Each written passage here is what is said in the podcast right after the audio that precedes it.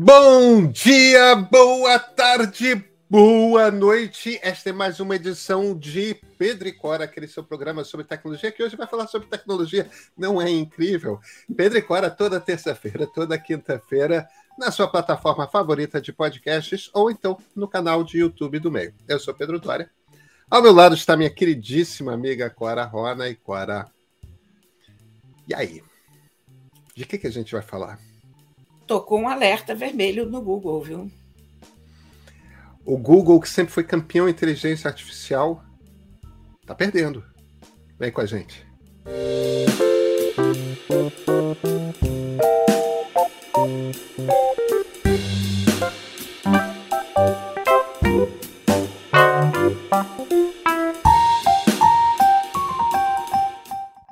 Cora Ronas, Sergey Brin e Larry Page de volta ao Google.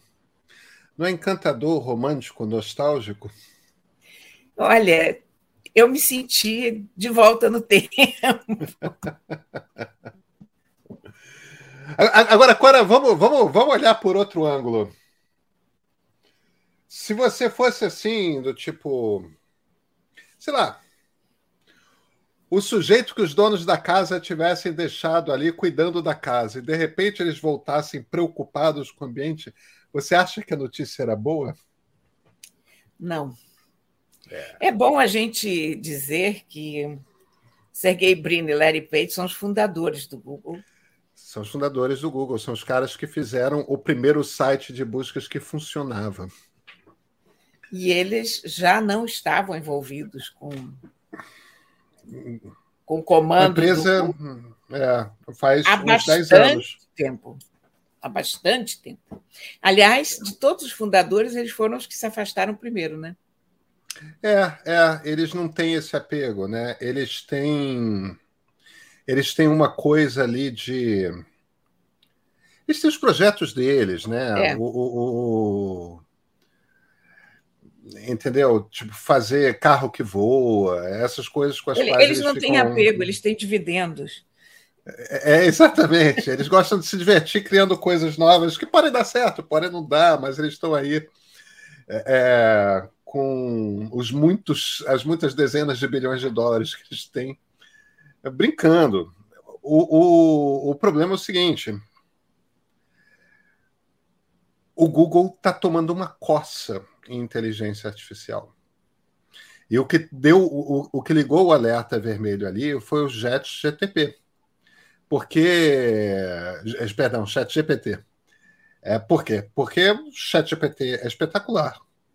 A Microsoft vai, vai comprar 49% da OpenAI, que é a empresa de inteligência artificial fundada pelo Elon Musk, que, é, é que tem entre é, você estava listando, Cora, é o JetGPT e, e tem, tem, o, o qual... Tem o JetGPT, tem o DALI e tem o Codex. Tem o DALI, que é também uma das ferramentas de criação de, de, de, desenhos, e, é de desenhos, de ilustrações tal. É, a, a, Microsoft pretende incorporar o JetGPT, que é o melhor que nós temos até hoje de de inteligência artificial para produzir textos espontaneamente. Né? Você diz, eu quero um texto sobre tal assunto que passe por tais argumentos.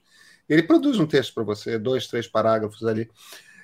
A Microsoft quer incorporar no Bing, que é o site de busca deles, e no Azure, né, que é a nuvem da Microsoft, que é uma das Sim. melhores nuvens do mercado. É, e o Google tem. O, o Google sempre foi líder em inteligência artificial, sempre é, em machine learning, né, aprendizado de máquina, que é e redes neurais, que são as tecnologias que estão por trás desse negócio, eles têm várias tecnologias que eles vêm desenvolvendo. É, a, gente, a gente comentou muito, Cora, você vai lembrar, daquele programador do Google, maluco, que um cara de inteligência artificial que conversando com uma inteligência artificial de texto, de chat, é chamada Lambda, que é uma inteligência artificial do Google, chegou à conclusão de que estava falando com um ser ciente de si mesmo, capaz de consciência e tudo mais. É, então o Google está desenvolvendo as coisas, desenvolvendo as coisas, desenvolvendo as coisas, não põe nada no mercado. pois é, o, o, os fundadores foram lá bater a porta. Vem cá, vocês estão fazendo o que aí? Vocês estão guardando essas coisas por quê? O, o, o mundo lá fora, a concorrência está soltando coisa a cada semestre nova. Você e, sabe o que, isso, que isso me lembra também um pouco? O quê? A Apple versus a Samsung. Porque a Apple também desenvolve, mas em outra, outra área, na área do hardware. Porque a Apple desenvolve as tecnologias de, de telefone celular, de aparelhos, mas ela não solta enquanto ela não está 100% segura em relação àquilo, e com isso eles acabam ficando muito para trás. A Samsung desenvolve e lança. Então, a questão do, por exemplo, disso aqui, do telefone dobrável, os primeiros telefones dobráveis da Samsung eram interessantes, mas não eram realmente bons. Você pegava um telefone daqueles, você usava, mas você encontrava muitas falhas. Ok, então chegamos à quarta geração. E a quarta geração está um espetáculo. A terceira geração, eu já usei o ano inteiro, ano passado, sem me ressentir um segundo, porque o ressentimento, quando você usa um, um celular, é que ele está lento, ou que a bateria acaba logo, ou por que, que eu fui trocar de aparelho, em nenhum momento eu tive essa sensação. E a Apple ainda não lançou o dobrável que nós sabemos que ela tem. Clara, você não fala mal do meu iPhone. Eu não estou falando. A gente não vai entrar. A gente não vai eu... entrar nessa discussão. Não, eu estou falando da falta. Eu estou entendendo, eu estou entendendo, eu estou entendendo. Eu estou brincando com você. É um, há um excesso de, de zelo por parte da empresa em ter o absoluto domínio sobre o produto, esquecendo que tecnologia evolui muito rápido. Então, não adianta você estar com um produto perfeitamente consolidado. É, é, aquele produto vai se refinando no uso. Ele vai se refinando quando as pessoas começarem a usar. Lembra da Compaq, que fazia os melhores computadores do mundo? Lembro. A Compaq fazia notebooks e fazia desktops para durarem 20 anos. Eram aparelhos extraordinários. Uma vez eu tinha um compact, eu fui abrir, um desktop, fui abrir para trocar uma placa, tinha 12 parafusos naquela, naquela caixa. Não existe isso, um computador com 12 parafusos, que você precisa desaparafusar para abrir a caixa do computador. É claro que não deu certo, né? Porque o tempo da tecnologia é outro. Então, eu acho que Google, nessa história da inteligência artificial, Google está correndo esse risco, sabe? De... Eu, eu, acho que é diferente. Eu, eu acho que a questão é um pouco um pouco mais delicada. É... No, no, que, que eu estou sentindo? No que, que eu estou querendo dizer? É... No, no caso da Apple, é o problema é religioso. E, e, quando eu falo que o problema é religioso, é, é, é, é em dois sentidos. Não, mas é, eu estou falando sério. É, é, em dois sentidos. Primeiro, Stephen Paul Jobs era zen budista. Era mesmo zen budista. É, e, e, tipo, religião. Era a religião dele. E, e o, que o, atra, o, o que o atraiu ao zen budismo é uma coisa que ele já tinha incorporado do pai, do velho Paul Jobs, o pai do ativo, mas que criou ele, que é um, um certo perfeccionismo no design, no desenho, no apuro da coisa tal. Então, a Apple tem realmente uma coisa que está no DNA dela, é que vem que vem de uma extraordinária obsessão porque as coisas sejam mais perfeitas possíveis. Isso não quer dizer que eles ponham as coisas o mais perfeitas possíveis no mercado, mas eles não acreditam nisso de põe e vai ficando melhor. Eles põem algo que eles estejam convictos de que é o melhor deles, tudo mais. Agora, aí tem outro sentido do religioso, que é eles têm e eu sei disso, tá? É um, um tipo de cliente, um tipo de usuário que tem um nível de fidelidade à marca que está disposto a se encantar com as novidades, mesmo quando está ciente de que já existe há quatro anos no Android. Entende? Mesmo quando está ciente de que já existe há, há, três anos em não sei que plataforma, há dois anos, não sei. Porque quando vem pela Apple, primeiro você está naquele ambiente com o qual você já está habituado, tudo mais, tal, e, e, e é sempre. Nunca tem desencanto. É claro que tem. É, aliás, o momento em que a Apple quase faliu, imediatamente antes do Jobs voltar para a empresa, foi justamente quando eles desandaram muito da qualidade. Então, o, o que eu quero dizer com isso é a, a coisa da Apple é a perfeição, é a busca. É, é, e, e, eu uso tanto do, ponto de vista metafórico quanto do ponto de vista factual esse termo religioso. Tem uma coisa que é religiosa na Apple, e que para a Apple funciona porque eu, eu acho que é quase como se existisse um pacto tácito com seus clientes de que tá tudo bem, a gente espera. Sabe? Com o Google, o problema não é perfeição. Com o Google, eu acho, eu não conversei com ninguém do Google, mas de muitas conversas que eu já tive, é o problema do Google me parece que é medo. É, essa impressão eu tenho também. E, e, e, e deixa, deixa eu contar duas histórias que eu acho que ilustram o que, que eu quero dizer com medo.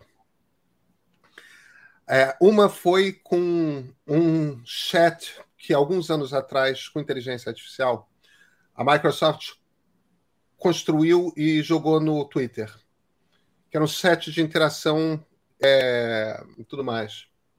Em dois dias, com um bando de troll interagindo com o chat, ele tinha se tornado um nazista. Entendeu? Ofendia.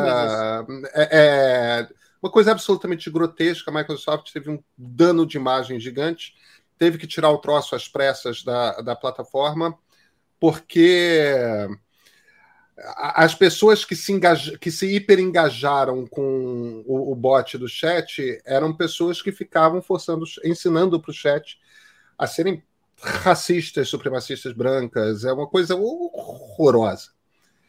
E ingenuidade da Microsoft de soltar um troço para deixar as pessoas ensinarem ele, né? Quem que vai se engajar com o chat? Trolls. Agora, você vai lembrar também do lançamento do Google Photos, quando teve aquela família do. Lembro, do, lembro. Do, não lembro se era do Queens ou do Harlem, mas era uma, o, o, do Brooklyn também. Não era Manhattan, era um dos outros boroughs de Nova York. É, que era uma família de, é, era uma família negra e e o Google Photos tinha aquela característica de que você podia e, e, aquilo foi uma super novidade que fez o Google Photos ser uma plataforma incrível e a primeira que conseguiu fazer isso que é aquilo de que, que legal você consegue que ele te mostre todas as suas fotos, todas as suas fotos do seu primo, não sei quem, todas isso, aquilo. E ele fazia isso por causa de uma inteligência artificial que reconhecia rosto. O problema é que quando essa família pediu para o Google Photos interpretar quem eram eles, o Google Photos identificou eles como gorilas. Uma inteligência artificial não é racista. Ela não, ela não tem emoções, ela não tem preconceitos, ela não tem, ela simplesmente responde ao treinamento dela. E como o Google treinou aquela inteligência artificial com fotografias dos seus próprios funcionários, tinha muita gente de origem do Sudeste Asiático, tipo indianos, tinha muitos chineses, tinha muitos brancos, tinha muitos japoneses, não tinha pessoas negras. Porque não tem pessoas negras em quantidade trabalhando no Google. Então, o, o, o troço não reconheceu aquilo como pessoas porque ele não havia sido treinado para reconhecer aquelas imagens como pessoas. A coisa mais próxima que ele encontrou. Ele buscou pelo tom de pele e, e encontrou gorilas. Agora, quando qualquer ser humano olha para uma resposta como essa, o que, ela, o que, o que, que ele, ele vê? É, isso é um caso bárbaro de racismo. É. Racismo exposto. Então, a impressão que eu tenho, e é por isso que eu falo, o, o, Google tem medo, ele tem medo de como que o, a inteligência artificial vai reagir quando tiver, como eles falam, é, é, in the wild, né? quando você solta para as massas começarem a usar. A questão é que muita gente que está trabalhando nas inteligências artificiais, as outras empresas, não estão com medo. É. E, e não estão tecnologia... errando, né, Cora? Olha, mas a tecnologia é inelutável. Você não consegue barrar uma tecnologia a partir do momento em que ela está pronta. Você tem que se virar com aquilo. Eu li que o ChatGPT uh, contratou uma quantidade de pessoas, inclusive, não sei se foi no Quênia ou na Nigéria. Foi no Quênia. São dois, foi no Quênia, né? Por é. dois dólares a hora para para ficar dando um, uma controlada de conteúdo no, no chat GPT para não acontecer o que aconteceu com aquela primeira máquina da Microsoft. Então, você você você não tem como segurar as coisas. Esse é o problema. Claro. Sabe? Claro. É, é mais forte do que uma empresa querer chegar com com produto acabado ou com toda a segurança ao mercado, porque está aí. É, você tem que ser cauteloso. Eu acho que a primeira cautela é como que você treina. Porque o problema, onde que estava o racismo? O racismo no Google Photos não estava no algoritmo, estava no fato de que o Google não tinha funcionários tava negros. então, quando treinou, exatamente, quer dizer, o racismo estava na estrutura que formou, é, que treinou o, o, o, o Google Photos. Eles rapidamente corrigiram. Então, se você se você treina um, um software desses com uma fonte com diversidade, é, é, é, racismo você consegue controlar. Entendeu? Esses tipos de preconceito, preconceito religioso, preconceito. Isso você consegue controlar. Você precisa ter controle sobre qual é a base de dados que você está usando para treinar.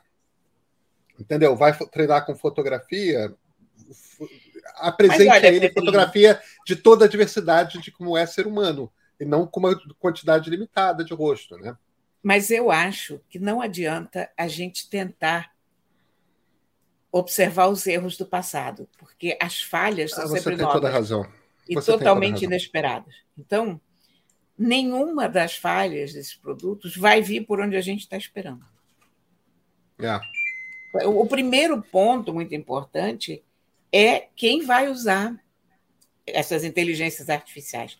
Porque uma coisa é a gente usar isso para brincar, uma pessoa usar isso para fazer um dever na escola, ou a gente usar até para escrever uma pequena matéria no jornal sobre os buracos que a prefeitura tampou, enfim.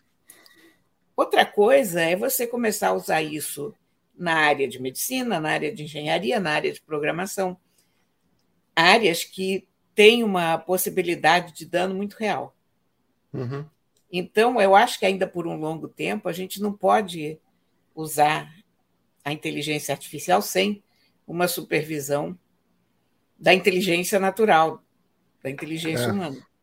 É. Eu, aliás, eu vejo o uso da, da inteligência artificial mais ou menos como a gente também vê o, o reconhecimento de caracteres. Né? No outro dia, a minha irmã precisou re, redigitar um texto que havia sido publicado num jornal há muitos anos, na era pré pré-tecnologia, e eu falei para ela, digo, não, usa a câmera do celular, porque ela já tem um OCR embutido.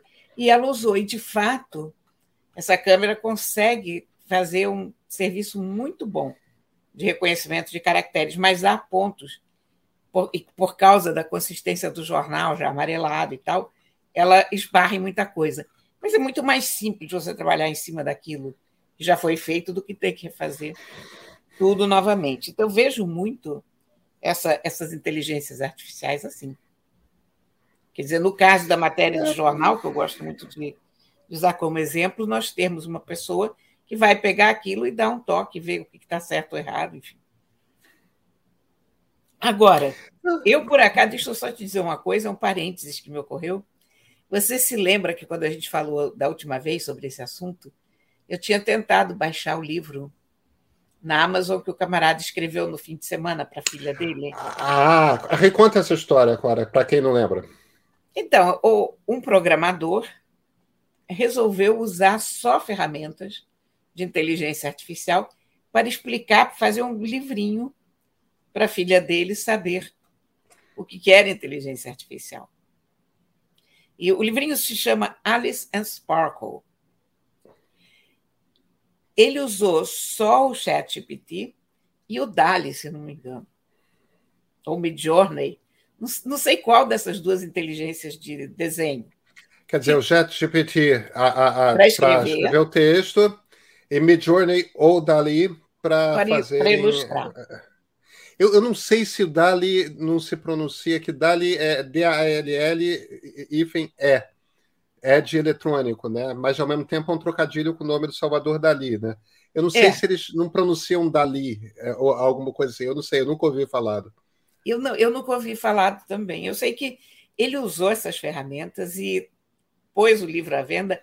O livro foi imediatamente para o best-seller dos livros infantis, porque New York Times fez uma matéria sobre isso, então, evidentemente, o, o livro. Eu, eu tentei baixar, eu comprei o livro também, tentei baixar, não consegui, mas depois consegui. Eu acho que o próprio autor tinha retirado para consertar uma coisa. Primeiro achei que a Amazon tinha tirado do ar, mas não sei o que, ninguém disse nada sobre isso, mas eu consegui baixar o livro depois. Olha, é muito bonitinho. Os desenhos convencem muito mais do que o texto. O texto é inteiramente sem graça. E os desenhos, para alguém que conhece arte, para alguém que quer um produto mais sólido do ponto de vista artístico, também deixam um pouco a desejar, mas muito menos do que o texto. O texto é tedioso, o texto está correto, mas é um tédio. E aí você vê que pelo menos livro infantil, eles não vão conseguir fazer com inteligência artificial. Eu vi uma coisa muito interessante na Scientific American, estava lendo alguns textos sobre inteligência artificial, e num dos artigos que eu li, tinha uma descrição muito boa que dizia o seguinte: que a inteligência artificial é ótima no que a gente considera muito difícil, mas é péssima no que a gente considera muito fácil. Porque são as coisinhas humanas que ela não consegue fazer. Entendi. Sabe? Então, um brilho de um senso de humor, uma imperfeição no desenho uhum. que, que seja curiosa, interessante. E acho que nesse livro isso ficou muito claro, sabe? Porque um livro, um bom livro infantil é muito difícil de fazer. O livro infantil é muito fácil, é pequeno, a linguagem é muito mais simples do que um romance, ok, mas é muito difícil de acertar. Eu, uma vez, uma vez um, um amigo me convidou para escrever. É, eu era eu escrevia sobre Inter, um, um, livro que explicasse o conflito Israel-Palestina para crianças. Era para ser um livro super curto. Eu escrevi cinco versões. Pois é. Nenhuma nenhuma foi aprovada e, e, e, e eu não fiquei ofendido com os nãos porque porque estava ruim. eu, eu, eu, fracassei retumbantemente. Eu não sei escrever para criança. Eu tenho três filhos, hein? Olha, é, eu mas eu não sei escrever para criança. Para criança. Eu tive um livro que chegou a ser adotado em escola, Sapomorfose. O Príncipe que coachava virou peça de teatro, foi, foi o meu best-seller.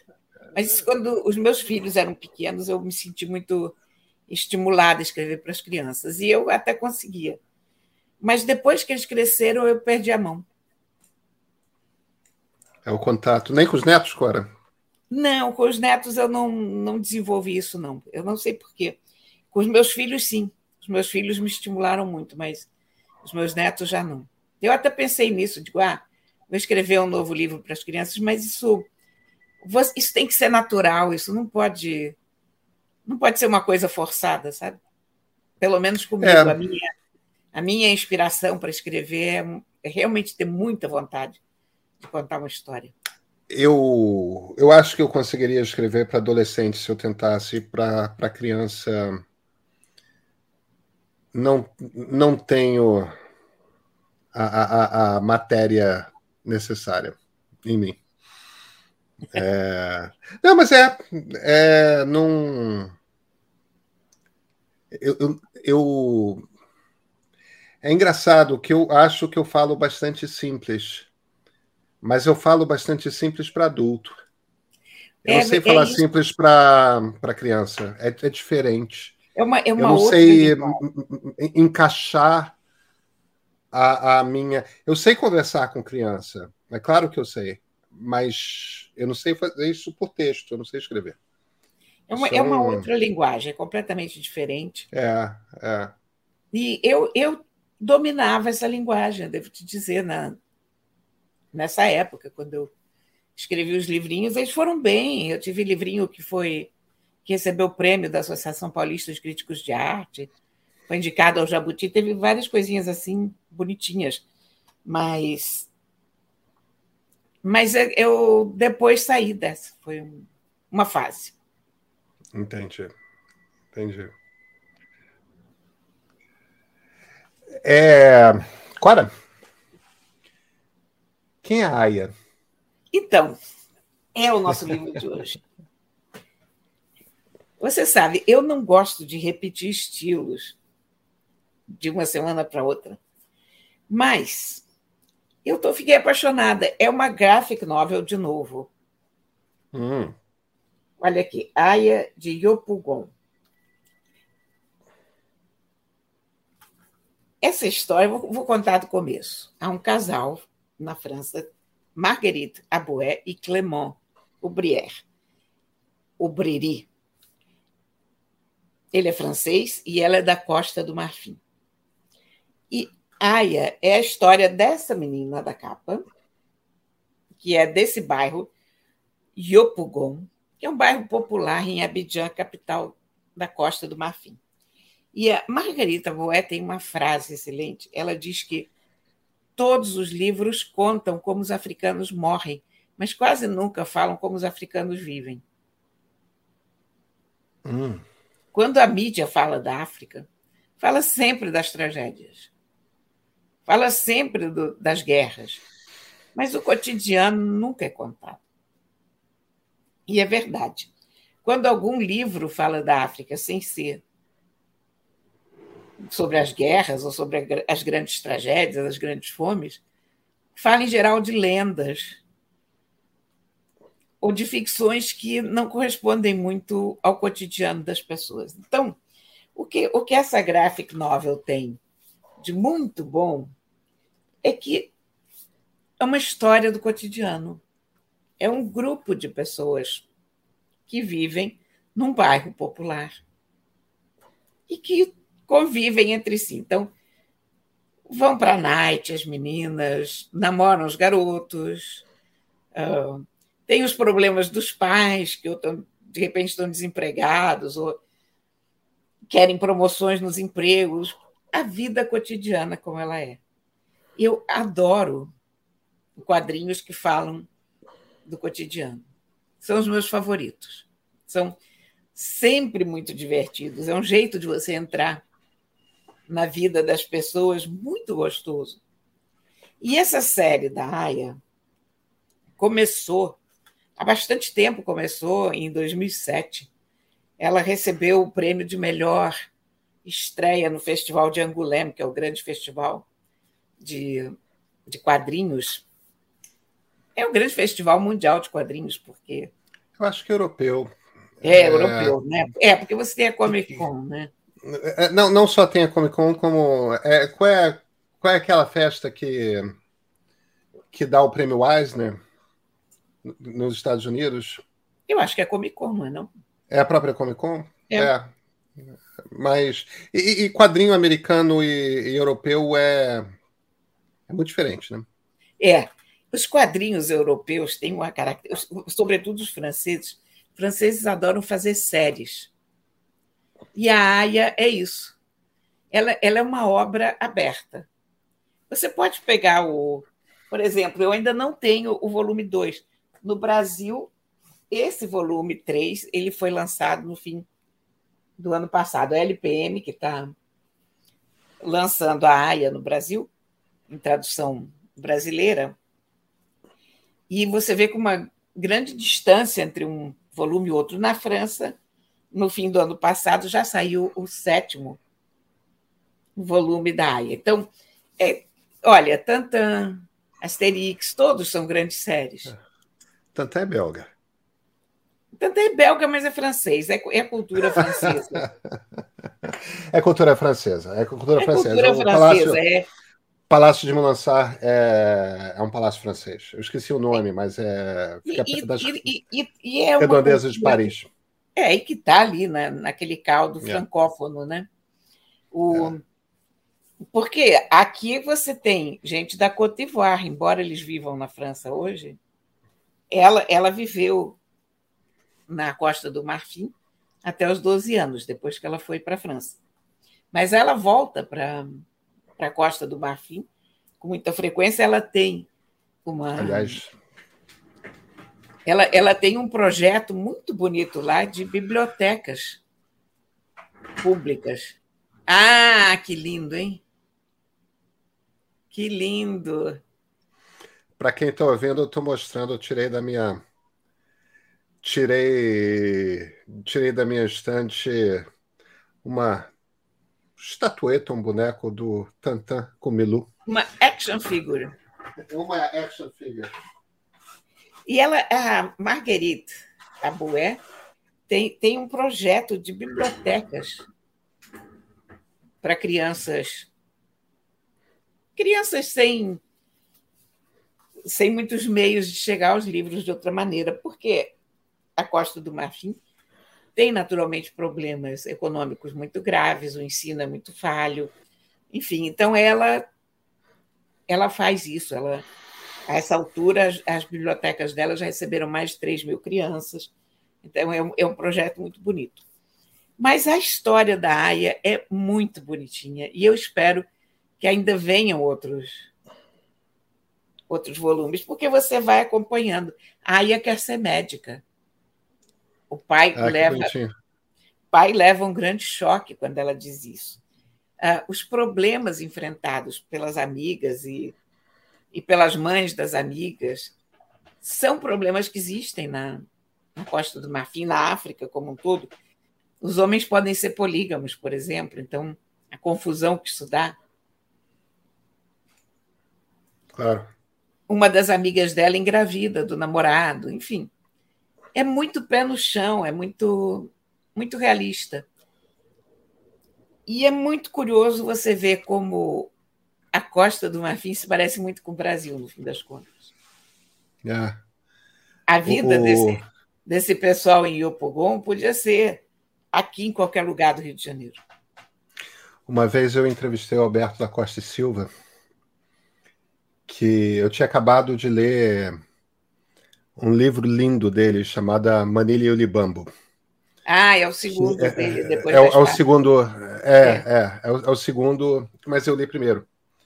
É, porque eu estava escrevendo sobre o, o, o Rio, é, é, o, o, Rio de Janeiro no século XVI, XVII, e existe uma expedição importante que acontece do Rio, o, o, Salvador Correia de Sá Benevides, que era o governador do Rio, enche um navio, uma, um navio português de índios tupis, e, e, vai para uh, vai para Angola e reconquista dos holandeses Angola com um exército de índios tupis, né? Que é uma história absolutamente formidável. E, e, e, quem é realmente adversário para ele não são os holandeses que perdem Luanda muito rápido. É, é a rainha Ginja, né? Que A Rainha Ginga era uma guerreira formidável e, e, é do nome dela que vem que vem esse nosso termo ginga, porque ela tinha uma característica da maneira como ela organizava o exército dela, que você achava que o exército estava vindo de um lugar e o exército estava vindo de outro.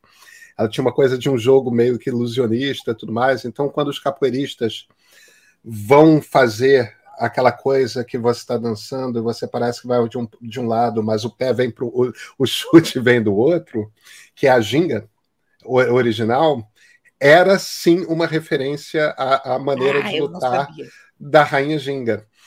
É, eu aprendi isso com o Roberto Costa Silva. E o embaixador, que é também um formidável historiador de África e, e que conhecia profundamente a África, me fez uma observação que eu achei extraordinária, que eu não lembro se é uma observação dele ou uma observação originalmente do Levi-Strauss, do antropólogo, né?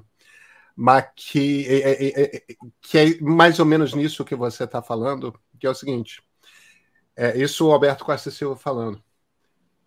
Eu não, eu só vi gente dormindo a sono solto, deitado em cima de um muro em dois lugares do mundo, ou na Bahia ou na África. Pois é. Quer dizer, tem de fato umas coisas que, tipo, ou na Bahia ou na África. Eu, eu, quem me contou isso foi o Alberto da Costa e Silva, que eu não lembro se ele estava citando o Levis Rose ou era uma observação dele próprio. Mas é, era. Obviamente, tem muitos pontos. A gente é muito a África está em nós, né? É, muito, muito. Em, em, em, muito mais detalhes do que, tipo, a, a ginga, o, o, dormir em cima do muro, né? É o... Olha, é, essa historinha da Aya é ótima até para crianças. Crianças mais velhas, tipo, as crianças de 13 anos, adolescentes. Uhum. É um ótimo livro juvenil, mas é um ótimo livro para adultos eu gosto muito de graphic novels bem feitas, porque elas, elas te levam para o lugar. E quando você vai para Abidjan, para Iopogon, você vê o Rio de Janeiro sem tirar nem pôr. Eu não conheço a África, mas. Não, eu nunca, eu, eu nunca estive lá, mas aqui pela historinha, só falta ah, botar umas camisas do Flamengo nas pessoas. É, é Pronto. Entendi, entendi. Ia ser Rio de Janeiro total. É muito simpático esse livro, muito. Ah, que legal. Que legal. Quero, quero ler e, e tenho filhos que vão certamente gostar de ler. Clara, a gente se vê na quinta-feira, né? Sim, senhor. Então, até quinta-feira.